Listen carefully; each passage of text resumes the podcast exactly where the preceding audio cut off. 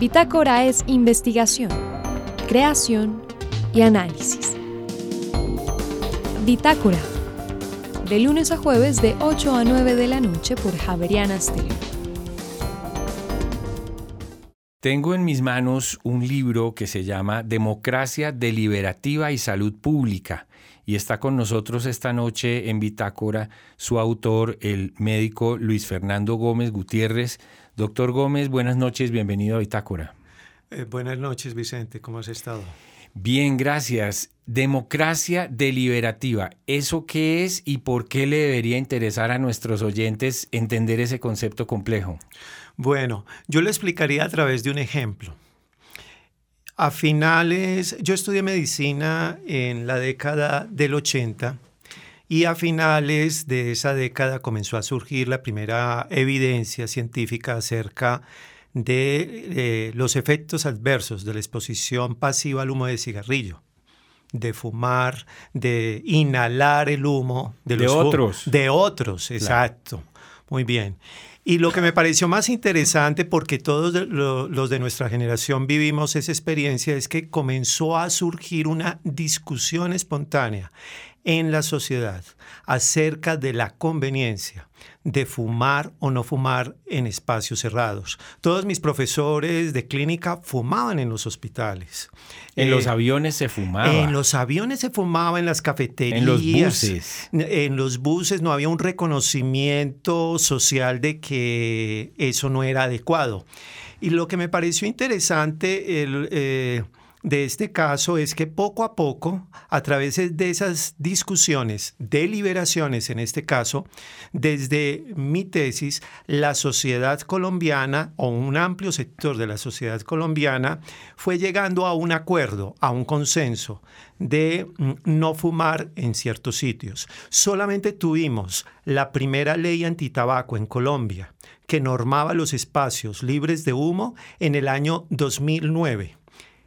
Entonces, fue primero la discusión y la deliberación social y después fue la ley. Y creo que eso permitió que esta ley antitabaco tuviera una alta legitimidad social. Desafortunadamente, la mayoría de nuestras leyes no son así. Eh, son enfoques muy prescriptivos desde la salud pública en donde no... Eh, se, generan discusiones sociales, sino que el Estado genera eh, una, una, una ley que pretende que los ciudadanos cumplan. Y esa discusión pública que suele preceder a las leyes es lo que se llama democracia deliberativa. Esa es una posibilidad que tiene la democracia deliberativa y es a través de una deliberación razonada en donde todos los ciudadanos puedan tener la posibilidad de dar sus puntos de vista eh, a favor o en contra, pues permitiría legitimar eh, políticas públicas eh, diversas. ¿Y Colombia usted diría que es un país distinto a otros países? Yo tengo la sensación de que esa legislación antitabaco nos llegó fue vía Estados Unidos. Aquí había discusión, pero digamos, o no. Sí, sí, sí, porque realmente las primeras medidas antitabaco, específicamente con espacios libres de humo, definitivamente Estados Unidos eh, fue pionero. Y hay algo que, que me parece importante. Eh, acerca de este tema y es cómo la evidencia científica, en este caso la evidencia fue generada en Europa occidental y en Estados Unidos, pero permeó comunidades académicas en todo el mundo, pero también se salió de esa esfera de lo académico y la sociedad en diferentes sociedades del mundo comenzó a apropiarse de, ese conocimiento y comenzó a debatirlo. Qué tan conveniente a partir de esa evidencia era regular o no espacios libres de humo. Democracia Deliberativa y Salud Pública. Es un libro muy bien documentado, es un, es un libro con mucho texto y me llama la atención que siendo usted médico cite a Jürgen Habermas, que es un filósofo y sociólogo, a Giddens. Digamos, eh, sus colegas médicos no suelen leer esos autores, ¿o sí? Eh, bueno, creería yo que mis colegas de salud pública sí, sí conocen... Eh, un, buen porcentaje de esos autores. Eh, ese fue otro interés del libro. Eh, hace más o menos unos 12 años me surgió la curiosidad por entenderlos y de una manera muy intuitiva yo en el prefacio dejo claro de que soy un ciudadano raso, soy un, eh, y un médico salubrista, no tengo un conocimiento profundo de sociología o filosofía, pero considero que ese es un conocimiento que es social. Y mm, afortunadamente a través de, de filósofos y sociólogos que conocen muy bien el tema, ellos me comenzaron a orientar y pues hago un agradecimiento especial a estas personas que ayudaron a orientar mi lectura y vi que estas eh, teorías sociológicas aparentemente tan abstractas son bastante útiles en el ejercicio de la salud pública. Doctor Gómez, a finales del año pasado vimos en algunos medios de comunicación una campaña que no sé por qué intuyo que tiene que ver un poco con esto, porque usted también menciona aquí, digamos, los alimentos ultraprocesados, eh, una asociación que se llama Red Papás. Píntenos un poquito ese panorama y ayúdenos a entender qué hay allí eh, moviéndose. Bueno, muy interesante. Eh, ese es otro ejemplo de la potencialidad que tiene la, democracia deliberativa. y cómo en, en, la modernidad radicalizada que dicen algunos sociólogos, la ciencia comienza a permear a, todo lo, a toda la población, a toda la ciudadanía. A partir de unos estudios hace más o menos unos 15, 20 años que mostraban los efectos adversos que tenía el consumo de comestibles ultraprocesados, comenzó a surgir eh, eh, yo diría de una manera espontánea, movimientos, organizaciones de la sociedad civil, eh, abogando por cambios en los patrones de alimentación, por políticas públicas. Y en Colombia yo pues hago parte de, esa iniciativa, esta Red Papás, eh, y es un bonito ejemplo porque es una red que integra más de mil colegios públicos y privados. Entonces las voces de padres de familia que están a favor o en contra de ciertos cambios pueden de alguna manera canalizarse a través de esta organización y tener la posibilidad de generar debates ante el Congreso de la República y debatir una, una ley nacional que regule la, todas las estrategias de promoción, publicidad de comestibles ultraprocesados. En Estados Unidos creo que la, eh, no sé si se llama Fundación Bloomberg o Bloomberg ha metido dinero en eso, es decir, leía en internet que son 130 millones de dólares para una campaña en varios países de Latinoamérica. Sí, eh, Red Papá se recibió... Eh, eh, apoyo de, la Fundación Bloomberg y varias organizaciones de la sociedad civil. Durante su mandato como alcalde de Nueva York, eh, Michael Bloomberg eh, abogó e implementó varias políticas para la prevención y control de enfermedades crónicas no transmisibles y ayudó a propiciar una deliberación social muy intensa en esa, en, en esa ciudad. Ganó algunas batallas, otras las perdió. En el, eh, usted nos hablaba de cómo, la, digamos, cómo llamarlo, la lucha contra el tabaquismo eh, echó mano de varias estrategias y, en muchas fue muy exitosa. Desde hace años está prohibida la publicidad de, tabaco y de licores, eh, pero no es la única estrategia, ¿no es así? ¿No es suficiente con prohibir la publicidad o sí? En el área de control y prevención de, del consumo de tabaco tenemos tres políticas, tres acciones políticas que han mostrado ser muy efectivas. La primera de ellas, incrementar los impuestos a todos los productos del tabaco. tiene un efecto muy importante, sobre todo en la población más pobre, que es la que más fuma. ¿Sí? Los economistas nos lanzan críticas porque no, algunos, no todos, mis amigos economistas, algunos dicen que son medidas regresivas, impuestos regresivos. Yo lo llamaría, no, todo lo contrario, impuestos más bien progresistas, porque precisamente las prevalencias de consumo de tabaco están en la población más pobre. Entonces, si usted pone más alto el precio de los cigarrillos, hay gente que dice, no, ya, ya no puedo fumar. Exacto. Y de, y de paso salva su salud. Exactamente. La segunda política es la restricción total de las estrategias de promoción, publicidad y patrocinio de la industria de tabaco. Y la tercera espacios libres de humo. Esas son como las tres acciones políticas. Pero quiero hacer una reflexión muy breve. Espacios libres de humo es muy diferente a impuestos. Espacios libres de humo requiere una apropiación social de la ley muy fuerte.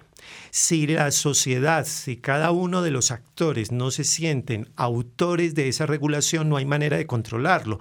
¿Cuándo vamos a tener un policía en cada aula de clase para que no se, eh, para que no se fume.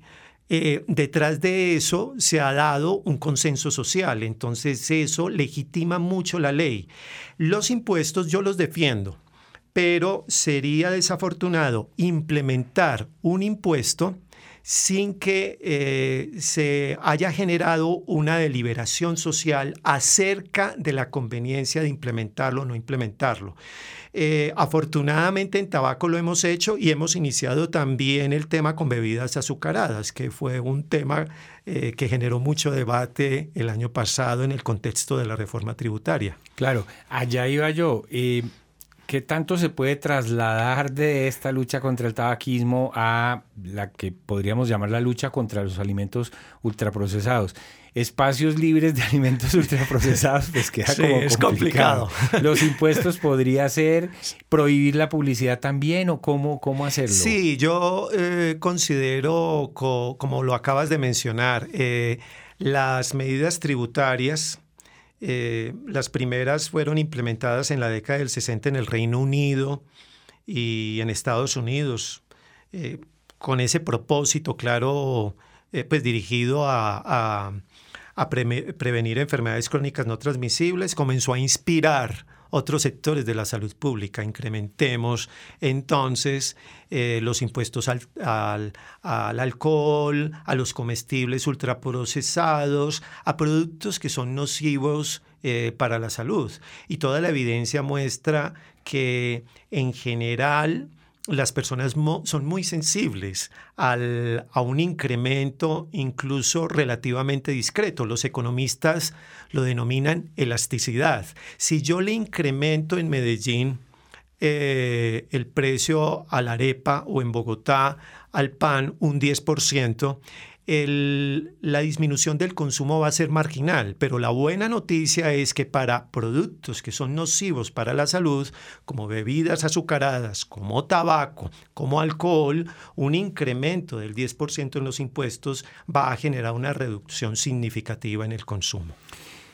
De todas maneras, yo pienso que como sobre estos temas se ha venido hablando durante varios años, eh, uno hoy, gracias a Dios, creo que va a un supermercado y ve cada vez más productos integrales, cada vez más productos bajos en azúcar o sin azúcar o con sustitutos del azúcar. Eh, ¿Usted no diría que esta democracia deliberativa ha logrado ya avances aún sin llegar a leyes concretas de impuestos y eso? Eh, estoy completamente de acuerdo, pero hay que tener cuidado porque, e, ejemplo, los teóricos de la democracia deliberativa dicen, ojo, que la deliberación no solamente se quede en los sectores de la sociedad que tienen niveles educativos mayores, que tienen la posibilidad por su nivel educativo, por en su empoderamiento social y político, por su capacidad de ingreso, de seleccionar eh, alimentos reales, alimentos saludables. Pero esta no es la situación en la población más pobre. Tenemos que llevar el debate a toda la sociedad, porque de lo contrario entonces vamos a generar eh, altísimas inequidades sociales que se van a ver en los indicadores eh, de salud. Y, un ejemplo muy concreto, en Estados Unidos uno lo puede apreciar, que es una clase media muy poderosa que ha modificado de una manera dramática sus patrones de alimentación y tienen unas prevalencias de obesidad relativamente moderadas, eh, pero ¿dónde está el mayor problema de la, obesidad y la diabetes mellitus en Estados Unidos, en la población más pobre en la población menos empoderada políticamente. Tenemos que involucrarlos en la deliberación y en la discusión y por esa vía se justificaría después de una deliberación una norma. Ya lo entiendo. Doctor, sí, pues somos humanos y nos toca buscar normas, convencer, eh, en fin. Pero si usted se le apareciera el mago de Harry Potter y le dijera cuál es el mundo ideal, que, ¿cómo dibújenoslo? ¿A dónde podríamos llegar? En, porque hasta cierto punto leyendo su libro uno ve visos de utopía. Lo que pasa es que la palabra utopía tiene cierta connotación peyorativa.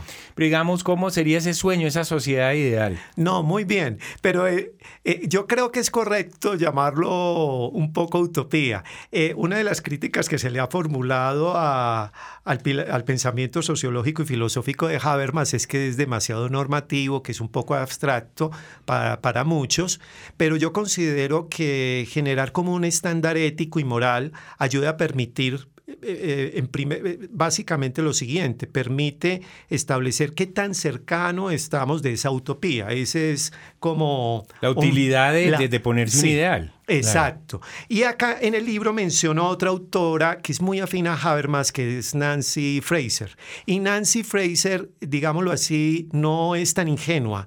Es una persona muy comprometida en causas sociales y dice, dentro de las, eh, la sociedad deben surgir diferentes esferas que confronten a través de sus discursos la eh, situaciones injustas. Ella pues es una autora que ha trabajado mucho la, el tema de las inequidades de género, es feminista, pero se aplica a salud pública. Si surgen mm, contrapúblicos, los denominan, eh, o esferas públicas contrahegemónicas que comiencen a, a mostrar que hay una gran injusticia en ciertas cosas relacionadas con salud, podemos lograr grandes progresos. Un ejemplo muy concreto, por qué surgieron los grandes avances en antirretrovirales eh, para tratar a los pacientes con VIH-Sida.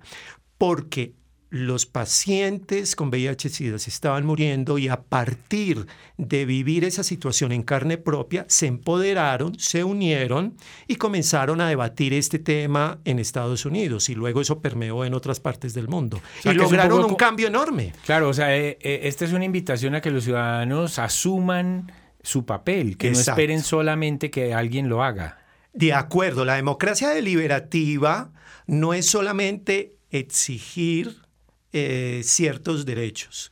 Eh, eh, es de una manera muy vinculada, y esa es mi mirada, nos obliga a todos a ejercer nuestro deber como ciudadanos. Lo público es nuestro, entonces nos tenemos que involucrar en lo público. Ok.